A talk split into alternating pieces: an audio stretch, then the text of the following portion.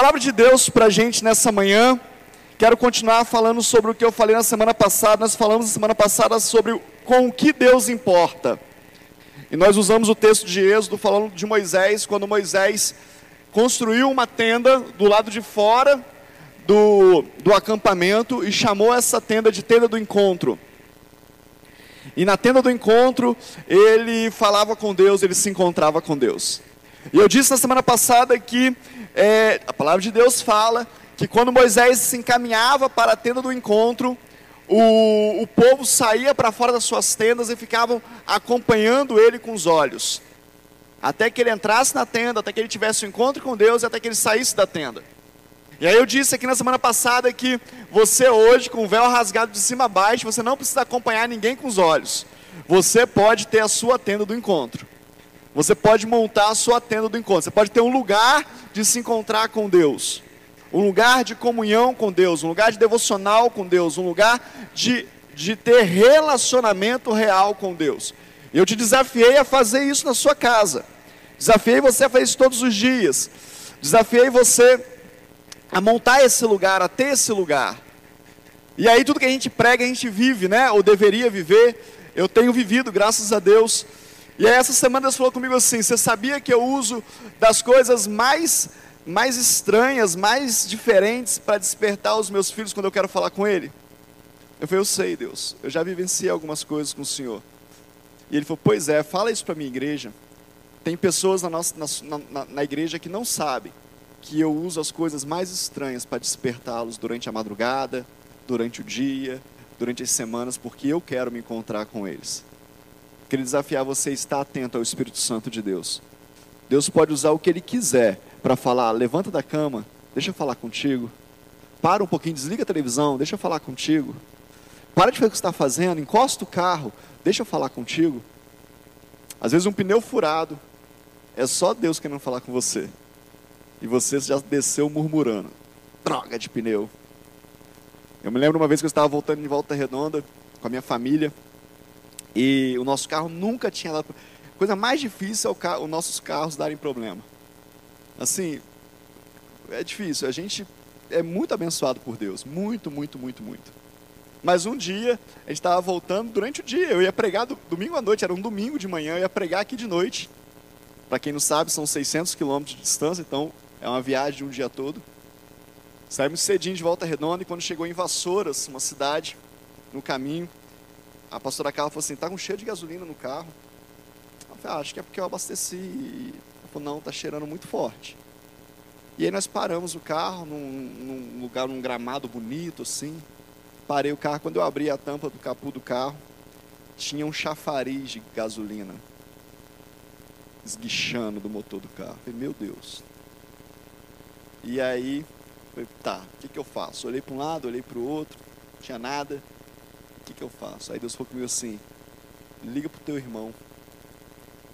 Meu irmão tá longe daqui, vou ligar para ele para quê? E aí Deus falou, liga pro teu irmão. Aí eu liguei.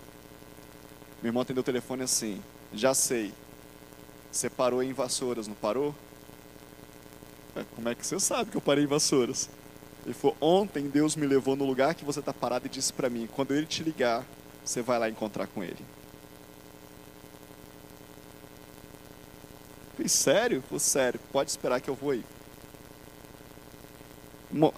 Joguei um, um. Tem até foto no meu celular. Joguei um lençol no gramado para fazer piquenique com as crianças. Tiramos as merendas. Falou para esperar, não falou? Falou que era para esperar, então eu vou esperar. Tiramos as merendas do carro. Ficamos lá no gramadão, lá, divertindo, ouvindo, cantando, ouvindo de Deus. Aí chegou, viu, não sabia o que, que era, nisso veio um, uma pessoa, um mecânico, falou assim, ah, isso é um, um, uma borrachinha e tal. tal. É difícil demais achar. Mas se o tem, falou, eu tenho uma caixa desse tamanho, cheia de borrachinha, cada uma do tamanho. Eu tenho que descobrir qual que é a que encaixa aqui. Falei, traz lá.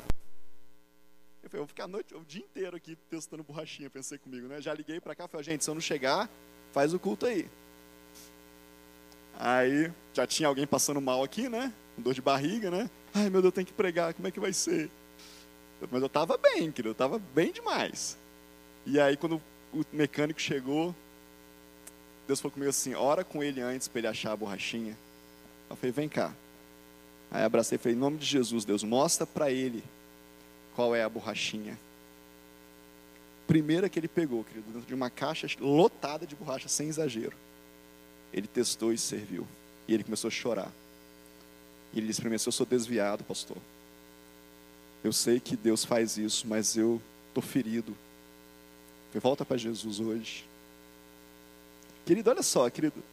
Deus, ele para quem ele quiser para fazer a obra dele. É só a gente estar disposto. Nós oramos com aquele homem, ele colocou a borracha no carro. Embora. Feliz da vida.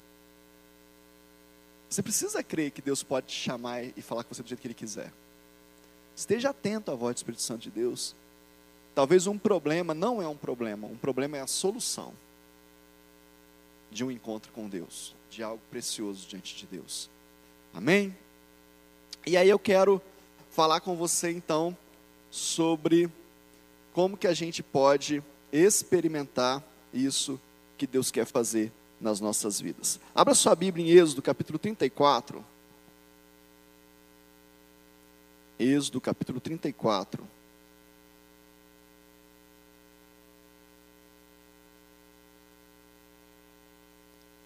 Nós vamos falar sobre a segunda oportunidade que Deus deu a Moisés.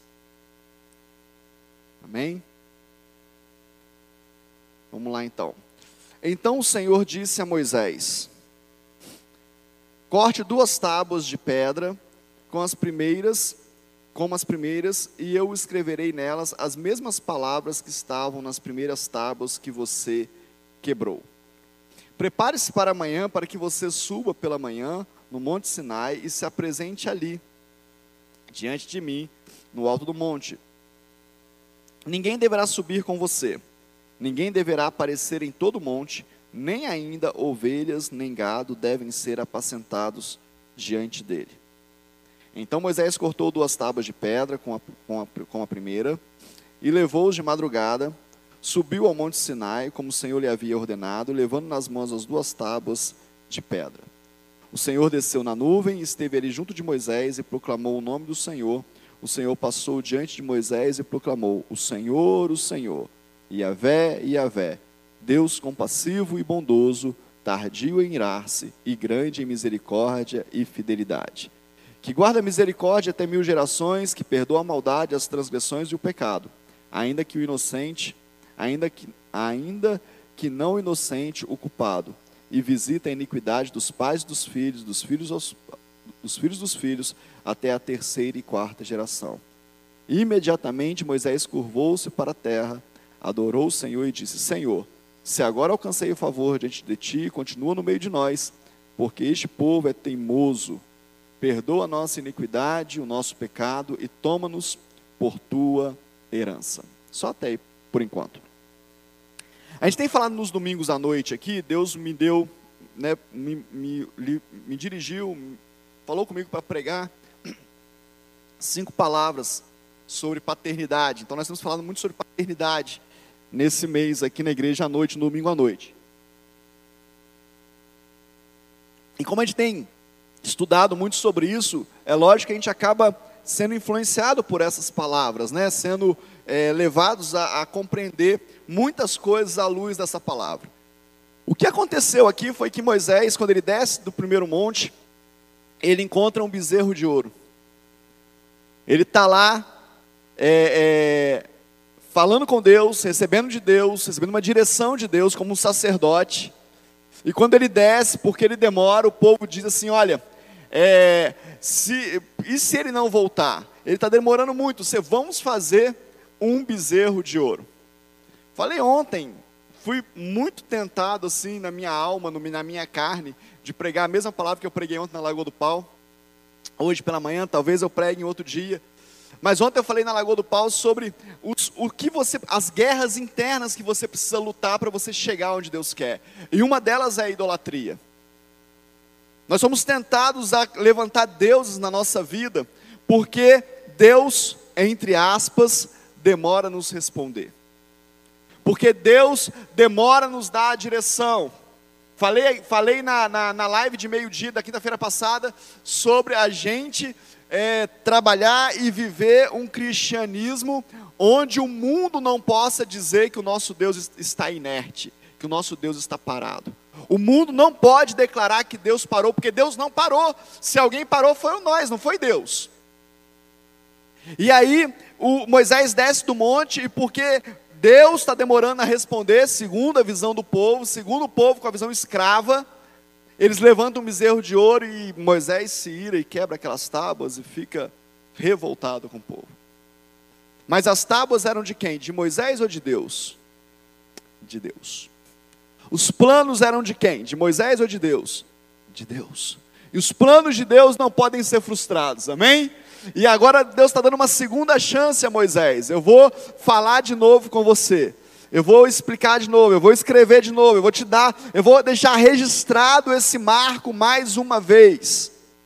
E aí Deus dá regras para falar. Nós falamos semana passada para você estabelecer uma tenda de encontro com Deus você fazer um lugar, para você preparar um ambiente, um horário, uma mesa, uma cadeira, um, um, uma Bíblia, alguma coisa, uma caneca de água, alguma coisa que diz esse lugar é o lugar de Deus. Pode falar, bispo, mas isso é religiosidade, isso é, é querer trazer símbolo para aquilo que não precisa de símbolo, eu só preciso da tua presença. Mas se você não conseguiu viver isso até hoje, crie maneiras, ferramentas para você conseguir viver isso diante de Deus. Eu já vi um pastor falando, contando um testemunho dele, um pastor, dois pastores na verdade, um dizendo que não orava. Pastor que não ora, tem um punhado, querido. Tem, infelizmente. E um dia ele falou com Deus assim: Deus, Deus usou duas pessoas para dizer para ele: Olha, se você não passar a orar, eu vou começar a tirar as coisas que você tem na igreja. Alguém fecha a porta para mim, Rafa, por favor. Eu vou é, impedir você de ver o que Deus tem. Pós da claridade aqui fica difícil. E aí, ele falou para Deus um dia assim, em oração, aí foi orar, né? Em oração, ele falou com Deus assim: Mas eu tenho tantas mil pessoas na igreja, nunca precisei gastar tempo de oração, por que, que eu vou ter que orar agora? Falou com Deus, foi sincero. E Deus falou com ele: É porque você está nadando na onda do seu pastor, do seu líder. Ele ora por você, mas eu vou parar de ouvir as orações dele para você aprender a orar.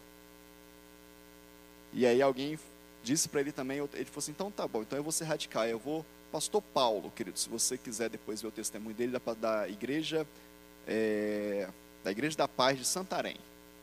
Né? Porque às vezes a gente conta, a pessoa fala, ah, será que isso é verdade? Vê lá, procura lá. E aí, ele fechou a igreja, falou assim, eu vou ficar na igreja aqui até Deus falar comigo sozinho, não quero comida, só quero água. Se é verdade, Deus vai falar comigo. Ele ficou três dias na igreja. E Deus veio. Terceiro dia. Então estava quase desistindo. E mudou o ministério dele. Outro pastor eu vi falando que ele, ouvindo aquela música da Nívia Soares, dizendo: Eu quero é, estar do teu lado, quero vestir a sua camisa com mangas maiores que, que as minhas, que é aquela canção que fala sobre uma devocional, e falou assim que ele não conseguia, um dia ele pegou um par de chinelo, colocou no quarto, falou, Deus, eu não sei fazer, mas eu vou, eu vou entender que esse chinelo aqui é teu, e, e, e eu vou segurar esse chinelo para o senhor não ir embora, e vou ficar aqui mudou a vida. É o chinelo? Lógico que não. Lógico que não. Mas é a vontade de estar perto de Deus. Então prepare algo. E aí, é, isso é tão forte que aí Deus fala para assim: olha, você vai subir ao monte de madrugada, você vai levar as duas pedras para eu cravar as minhas palavras, mas ninguém vai vir com você. Mas ninguém pode subir no monte. Mas ninguém pode apacentar as ovelhas de frente para o monte. Meu Deus! Ninguém. Para eu falar contigo é assim. Você acha que Deus mudou, querido? Você acha que Deus mudou? Deus não mudou, querido. Deus é o mesmo Deus. O que mudou foi que o filho dele morreu por nós e rasgou o véu de cima a baixo e nos deu livre acesso a ele, mas ele continua sendo o mesmo Deus. Esse negócio que você fala com Deus de qualquer jeito, que não, isso é intimidade, eu chego para ele e falo, não, não, não, não, não, não, não, não. Você pode ter intimidade, mas você não pode perder o respeito. Você pode na intimidade chamar de papai, de paizinho, do que você quiser, não tem problema. De aba, de, de do que você quiser. Na intimidade. Mas você não pode perder o respeito do seu pai. O nosso Pai Celestial continua sendo o mesmo Pai. E ele fala para Moisés: Moisés, eu vou falar com, vo com você, mas as regras são essas. Eu vou falar de novo, mas as regras são. Deixa eu te falar. Tem regra, querido. Tem princípio. Quebra os princípios de Deus, não? Bispo, mas quais são as regras? É as regras de você com Deus.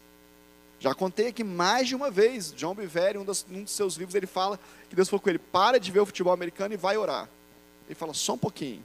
Para de ver, falou três vezes, ele não parou de ver. E ele, quando acabou o jogo, ele foi orar. Quando ele foi orar, Deus falou: você nunca mais vai, você nunca vai saber o que eu tinha para falar contigo. Eu queria falar contigo naquela hora, não é na hora que você quer. Tem muita gente achando que Deus fala a hora que Ele quer. Não, Deus não fala a hora que você quer, Deus fala a hora que Ele mesmo quer. Falei com os pastores hoje pela manhã, essa palavra que eu prego, eu estou pregando domingo à noite, eu estou compartilhando com os pastores do regional, e eles estão pregando nas igrejas também. Então, toda sexta-feira à noite ou sábado de manhã, eu mando a palavra para eles, só que esse final de semana foi muito, muito, muito apertado, e eu não mandei. E eu tinha que fazer alguns ajustes na palavra ainda, poder passar para eles. Uma coisa é você ler o que você está pregando, outra coisa é você mandar para alguém para a pessoa poder pregar. Eu tinha que fazer alguns ajustes. Hoje de manhã, acordei às seis da manhã, fui orar, fui buscar Deus, fui me preparar para estar aqui às nove. E aí disse para eles: Olha, eu vou mandar para vocês só depois do almoço. Está pronta, está aqui já, mas eu preciso ajeitar. Depois do almoço eu mando para vocês. Sei que vai ficar apertado para vocês estudarem aí, mas perdoa o pastor aqui e vai orando enquanto isso. Acabei de fazer o que tinha que fazer, fui tomar café, peguei o celular, a palavra fica no celular, como está aqui, abri a palavra para dar uma olhada, na palavra de hoje à noite, e aí Deus falou assim, acaba de fazer o que você tinha que fazer. Larguei o café, acabei de fazer, mandei, mas só falou que era só depois do almoço, mas Deus falou que é agora. A gente precisa entender como é que Deus faz, querido. Tem regras. E aí, algo que Deus falou comigo muito forte nesse, nesse texto que eu estou compartilhando com você é que Ele falou assim: olha, é desse jeito que eu vou fazer, eu vou fazer de novo. E Moisés, o finalzinho do texto que nós lemos, Moisés reconhece que é só o amor e a misericórdia de Deus. Ele fala: olha, só o Senhor para fazer isso, porque o povo é teimoso, porque o povo é difícil, porque a gente é complicado. Sabe o que Moisés está fazendo, querido? Moisés está levantando um altar de adoração ao Senhor. Moisés está levantando um altar de adoração, dizendo: Olha, eu sei quem o Senhor é, e eu sei quem nós somos. Eu sei que só um Deus como tu pode ter essa, essa reação, pode, pode fazer dessa forma, porque eu sei quem, eu, quem nós somos, como que o povo é. E aí o que, que Deus faz após essa declaração? Deus diz para Moisés: Eu vou renovar a minha aliança com vocês. Versículo 10 fala assim: Então o Senhor disse: Eis que eu faço uma aliança diante de todo o povo de todo o seu povo. Farei maravilhas que nunca foram feitas em toda a terra, nem entre nações alguma, de maneira que, de, de maneira que todo este povo, que cujo meio, meio você está, veja a obra do Senhor, porque coisa terrível é o que eu faço com você. Tem nada a ver com a gente, querido. Tem a ver com Deus. Não tem nada a ver com o que a gente faz, não tem nada a ver com como nós nos apresentamos, e eu quero explicar isso para você bem, bem, bem explicado. Não quer dizer que você pode andar em pecado, pode andar é, é, é, fora dos caminhos do Senhor e Deus vai falar com você do mesmo jeito. Não, não é isso. Para Deus falar tem regra. Suba sozinho, suba de madrugada, ninguém passa diante do monte. Tem regra, tem princípios. Mas aquilo que nós precisamos mudar na nossa alma, na nossa carne, na nossa vida, Deus é que vai fazer a obra. Ele está dizendo: olha, eu sei que o povo é teimoso, eu sei que o povo é terrível, eu sei que o povo se corrompe, mas mesmo assim eu vou renovar a minha aliança com você. Mesmo assim, eu vou fazer coisas tremendas, terríveis no meio de vocês. Mesmo assim, eu vou fazer coisas que nações nenhuma viram coisas extraordinárias vão acontecer, e não é por causa de vocês, é por causa de mim, é porque eu sou o Deus de coisas tremendas. Querido, a gente precisa entender isso. Bispo, mas então não importa se eu sou mais santo ou menos santo, não importa se eu oro mais ou oro menos, lógico que importa. A parte de Deus fala que ele se revela a quem?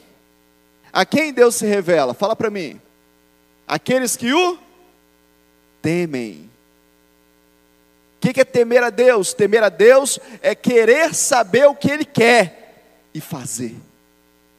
Então, se você quer a revelação de Deus, se você quer saber qual é o próximo passo de Deus, se você quer saber onde Deus está agindo, tema-o, esteja perto dele, queira-o, busque-o, queira saber o que ele pensa, queira saber o que ele está fazendo, queira saber onde ele está agindo, vá atrás de onde ele está, tema-o, e aí você vai ter a revelação de Deus. Precisa temer a Deus, não tem jeito. Mas não tem a ver comigo, tem a ver com Ele. Eu posso fazer tudo certo. E Ele fala: Não, vou falar com você hoje. Pode ou não pode? 40 dias e 40 noites no deserto. Jesus. A Bíblia não fala que Deus falou com ele.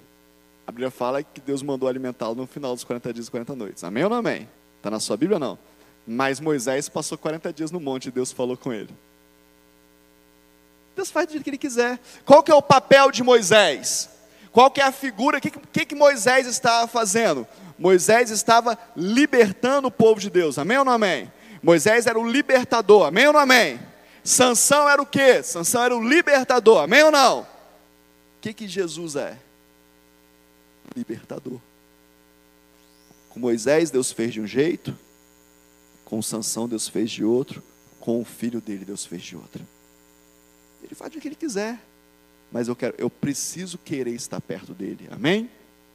Ele fala: Eu vou renovar a minha aliança com vocês. E aí tem coisas preciosas. Olha como é que Deus começa a, a, a dar a direção da renovação da aliança.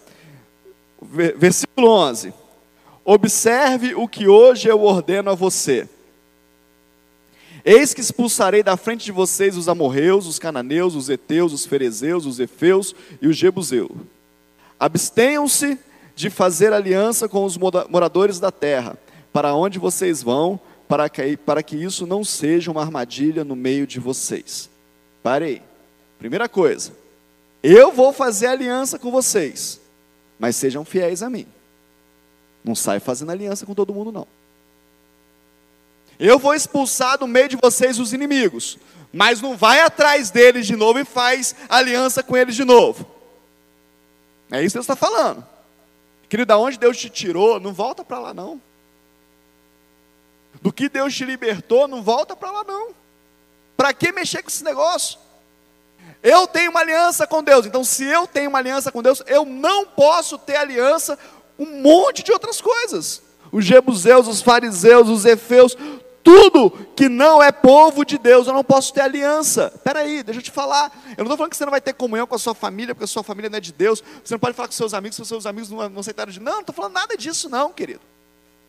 Estou falando de ter aliança, de ter compromisso, de, de ser um só com essas pessoas. Isso eu não posso. Eu posso me relacionar com eles, eu posso ter comunhão com eles até um certo ponto, para que a luz que habita em mim também clareie sobre a vida deles. Mas eu não posso ter aliança com eles. Tem muita gente precisando entender isso. Está na igreja, vem domingo. Oh meu Deus. Participa do culto. Sai daqui alegre. Chega segunda-feira, parece que esvaziou o tanque de uma vez só. E aí, é maldita segunda-feira, pior dia da semana. Não, não é o pior dia da semana, é o dia que o Senhor nos deu, é um dia como qualquer outro. Mas aí você começa a, a viver um cristianismo de frustração, porque em algum momento está muito bom, mas em outro momento está muito ruim. O que está faltando? Está faltando relacionamento com Deus. Se você vive um cristianismo onde você não se relaciona com o Pai, você não vive um cristianismo, você vive uma religião. A gente faz encontros na igreja e é sempre assim. Sexta-feira tem, tem sempre aquele pessoal do resistente, né?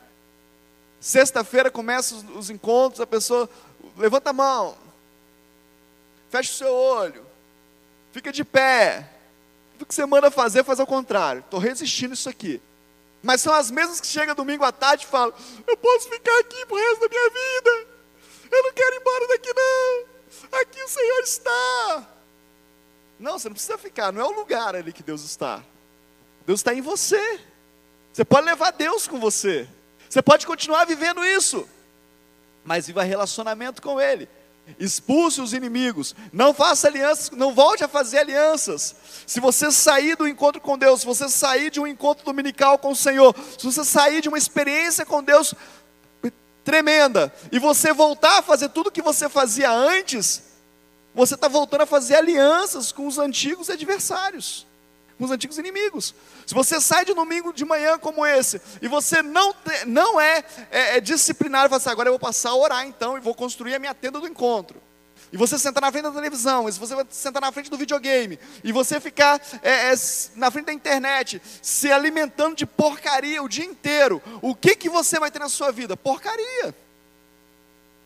Mas se você se colocar diante do Senhor, você vai ter a presença dEle. Então não volte a fazer alianças com os inimigos. E o povo de Israel fez exatamente ao contrário, mas nós não vamos entrar nisso hoje.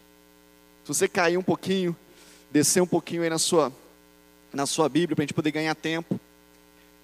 Deus continua dando direções. A primeira direção é: honre a minha aliança. Honre a aliança que eu vou fazer com vocês. A segunda direção está no, no verso 18. E o verso 18, na minha versão aqui, começa com celebrem. Deixa eu te falar um negócio. Só essa palavra, daqui a pouco a gente continua. Deus é um Deus de celebração. Deus é um Deus de festa. Nós precisamos entender isso como igreja. Por muito tempo, depois da reforma, é, é, da grande reforma, né? Calvino e os companheiros dele lá, nós trouxemos para dentro da igreja um peso, e a reforma é uma bênção, tá, querido? Nós somos frutos da reforma, é uma bênção a reforma. Mas nós trouxemos para dentro da igreja um peso que não é necessário. Um peso onde a santidade vem com dor. Um peso onde a, a, o não pecar é penoso. Um peso onde a liberdade não existe, porque nós deixamos de ser escravos do pecado, mas passamos a ser escravos de regras, de situações, de protocolos. E eu quero, é o que Deus está falando comigo. Eu quero ser pastor de uma igreja livre. Eu quero ser pastor de uma igreja onde as pessoas vêm para o culto porque elas querem celebrar. Isso não tem nada a ver com bagunça. Isso não tem nada a ver com uma vida pecaminosa lá, lá, fora, e aí vem, não, isso não tem nada a ver com portas largas, né? Não, porque agora a porta da igreja está larga. Não, a porta continua estreita, e a porta dessa igreja não é nem a porta do céu, é só a porta de um espaço. A porta do céu continua estreita, o caminho continua estreito, mas eu não consigo ver uma igreja, uma noiva, que vai subir para o céu, uma noiva que vai reinar com Cristo, uma noiva que vai governar a terra, entristecida, cabisbaixa, com o olhar caído, cansada, esgotada, porque não aguenta mais tanta coisa. Consigo ver uma noiva que celebra, uma noiva bonita, radiante, uma noiva feliz, uma noiva livre, porque agora ela saiu da casa dos seus pais como uma noiva sai, agora ela está com o noivo. Agora ela vai gozar de prazeres, agora ela vai constituir, agora ela vai experimentar uma nova vida. É isso que é vida com Deus, é alegria, e aí, após Deus falar com Moisés que precisava honrar a aliança, ele falou com Moisés: agora celebre, faça festa. E é interessante que as festas que Deus falou, acho que no próximo domingo eu vou falar sobre essas festas ponto a ponto, mas a primeira festa que ele falou foi a festa dos pães asmos, está aí, pães sem fermento. Durante sete dias você comer, vocês comerão pães sem fermento, como ordenei a você. Faça isso no tempo indicado, no mês de Abibe, porque esse mês vocês saíram do Egito. Primeira festa é a festa para lembrar de onde você veio. Primeira festa, e é festa. Percebe que é. Já comeu pães asmos, querido? Já comeu? Pão total. É um, é um biscoito de. Um biscoito creme crack muito pior. É um biscoito água e sal piorado. Não tem gosto de nada. A vida que você vivia não tinha gosto de nada, não era enganação do inferno. Lembra disso.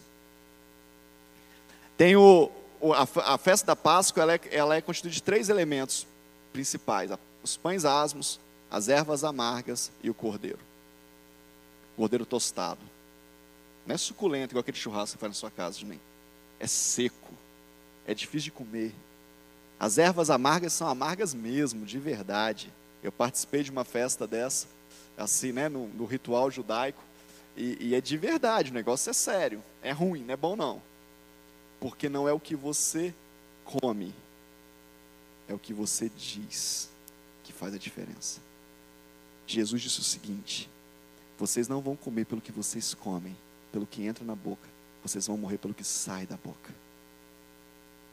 O que você está comendo pode ser ruim, mas o que você está fazendo é adoração ao Senhor e louvor ao santo nome do Senhor, porque Ele te tirou de um lugar terrível e te trouxe para um lugar de glória. Você está entendendo? A gente precisa entender isso. Tem muita gente preocupada com o que vai comer. Esteja preocupado com o que você vai falar. É o que fala que mata, não é o que come. Foi Jesus que disse. São as palavras. Então eu posso estar comendo ervas amargas aqui, mas eu posso estar celebrando em festa, porque a palavra aqui é festeje, celebre. Eu vou celebrar porque Ele me libertou, porque Ele fez, porque Ele me salvou, porque Ele me tirou da escravidão, porque Ele mudou minha vida. A erva está amarga, o pão está sem graça, mas o que Ele fez na minha vida é motivo de festa. Deixa eu te falar, querido, eu não vou falar de mim, não vou falar nem você, eu, eu. Se você quiser partir para você, se você quiser tomar para você essa palavra, seja livre para tomar ou não. Mas eu coloquei no meu coração, eu não tenho o direito de chegar na igreja triste e dizer para o Senhor, eu não posso adorá-lo, eu não posso bendizê-lo porque hoje eu estou triste. Eu posso até fazê-lo, mas eu não tenho direito. Porque eu não vou celebrar o Senhor pelo que está fazendo na minha vida hoje, ou pelo que Ele não está fazendo na minha vida hoje. Eu vou celebrar pela vida eterna que Ele me deu eu celebro porque Ele é o meu Deus. E Ele me dando de comer filé mignon ou ovo, Ele continua sendo o meu Deus. Eu comendo angu ou comendo é, caviar, Ele continua sendo o meu Deus. Ele é o Senhor da minha vida, Ele é o meu Pai. O filho não abandona o pai porque hoje não teve carne. O filho não sai de casa porque hoje é, é, alguma coisa deu errado o filho continua dentro da casa e ele fala: Eu faço parte dessa casa. Haja o que houver, eu faço parte desse lugar. Eu preciso aprender a celebrar. A palavra de Deus para o seu povo é celebre. Celebre primeiro pelo lugar de onde você está. E olha só, eles estavam onde mesmo, querido? Onde que eles estavam? Agora, nesse momento aqui do texto? No deserto. Não estava bom para eles, não. Eles estavam no deserto, clima árido, muito quente durante o dia, muito frio durante a noite, pestes no deserto. Ah, mas eles tinham maná, mas era só o maná, e era o que tinha. Ah, mas eles tinham água, se Deus desse. Ah, mas eles tinham carne também, se Deus entregasse. Não era um lugar confortável, não. Mesmo que você esteja num lugar que não é confortável hoje na sua vida com Deus, lembre-se: de onde você veio é pior de onde Deus te tirou é pior. Ser escravo do inferno é muito pior. Ser escravo de Faraó é muito pior. Você achar que você, porque é isso que prega o mundo, não, eu sou livre, eu não quero ser crente, não, porque eu sou livre. Mentira. O que não serve a Deus é o mais escravo de todos. Porque agora nem os sentimentos dele ele consegue se libertar. Aquele que conhece a Deus pode fazer como Davi e pode orar com autoridade dizendo: Por que estás abatido, ó minha alma? Que está acontecendo com você, por que, que você está triste, qual é o motivo da sua tristeza. E o Espírito pode te revigorar, mas o que está escravo de Faraó, nem isso ele pode fazer, porque ele nem sabe que ele pode dar ordem para a alma dele. Querido, celebre ao Senhor, celebre ao Senhor todos os dias, celebre ao Senhor na casa do Senhor, louve ao Senhor na casa dele. E aí ele vai dizendo que a segunda coisa que ele fala nessa, nessa direção, a terceira coisa, na verdade, é você consagrar todo o primogênito ao Senhor. Primogênito de animais e primogênito de filhos. E aí ele fala duas coisas interessantes. Se for filho, você pode resgatar. Não precisa matar seu filho. Olha só que coisa forte. Se for filho, você pode dar um cordeiro de resgate ao filho, precisa matar seu filho. Se for um jumento, você pode também dar um cordeiro no lugar do jumento. Jumento fala de trabalho, Deus não quer tirar o seu trabalho, não, querido. Tem muita gente com medo de servir na igreja, mas e o meu trabalho? Mas o meu sustento? Mas e a minha família? Pode ficar tranquilo, Deus não vai tirar seu jumento, não.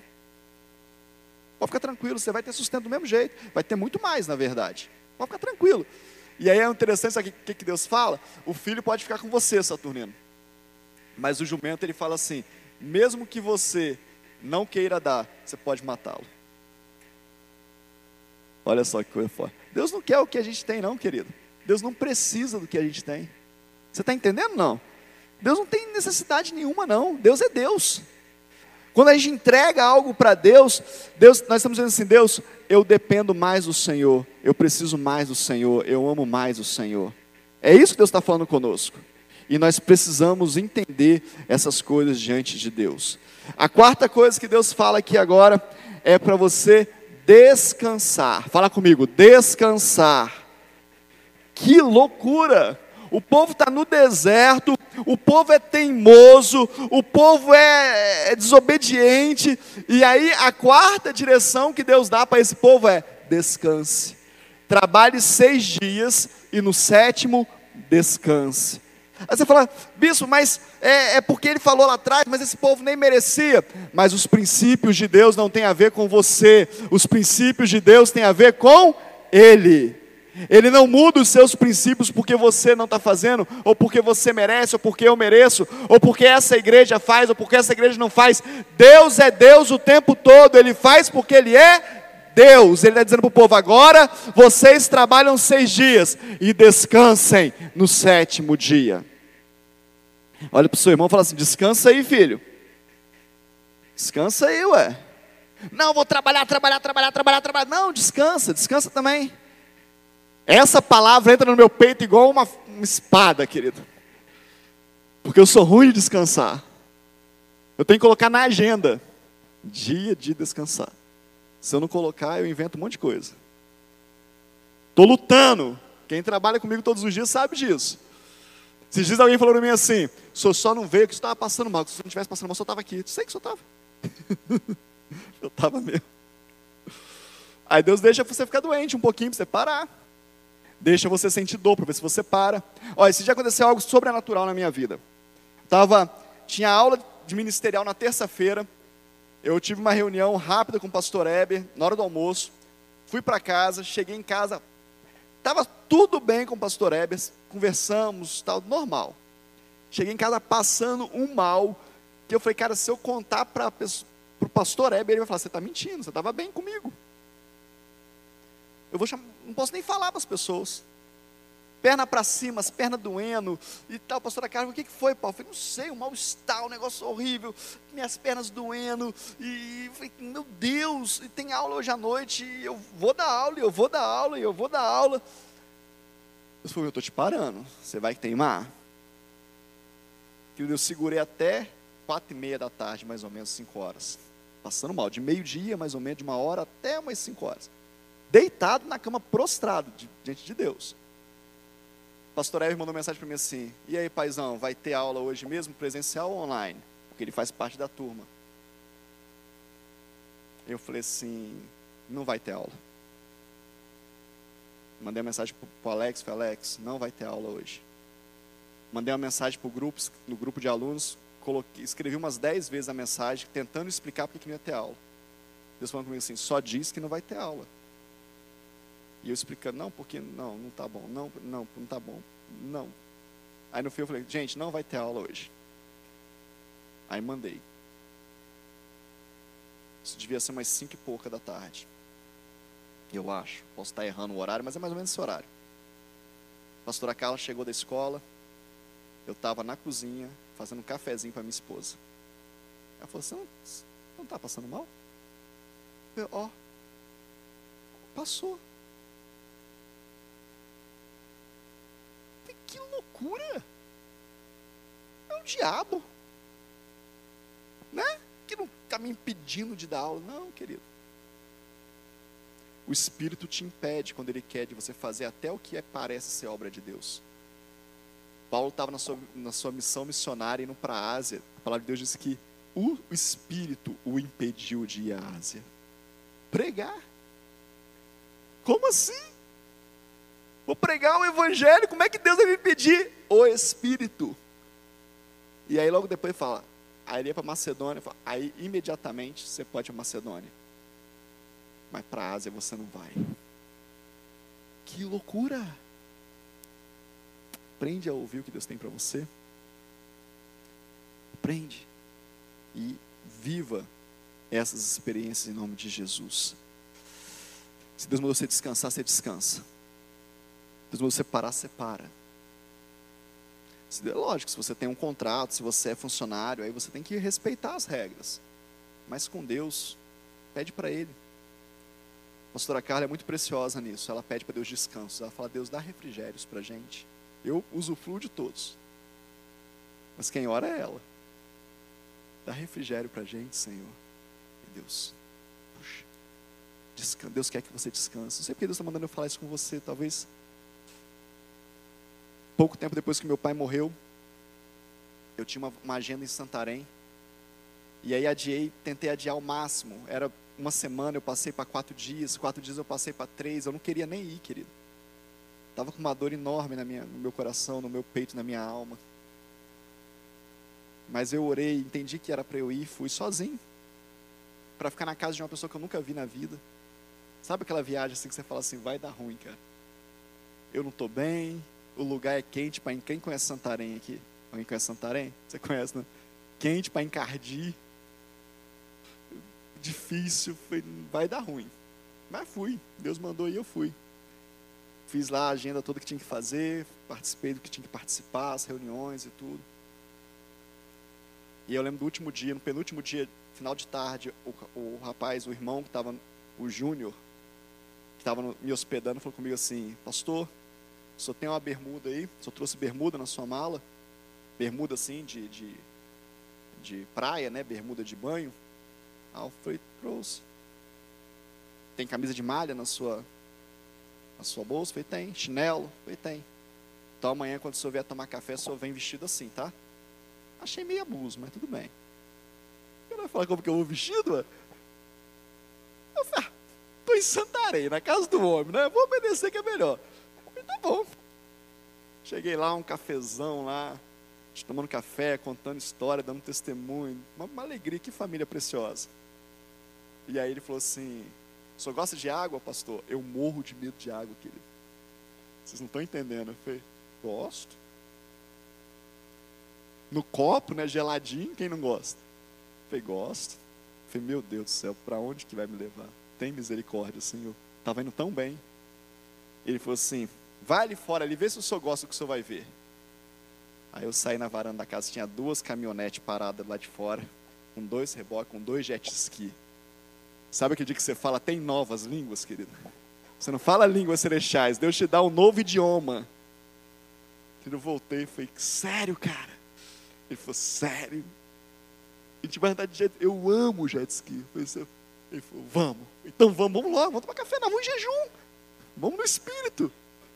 Vamos embora.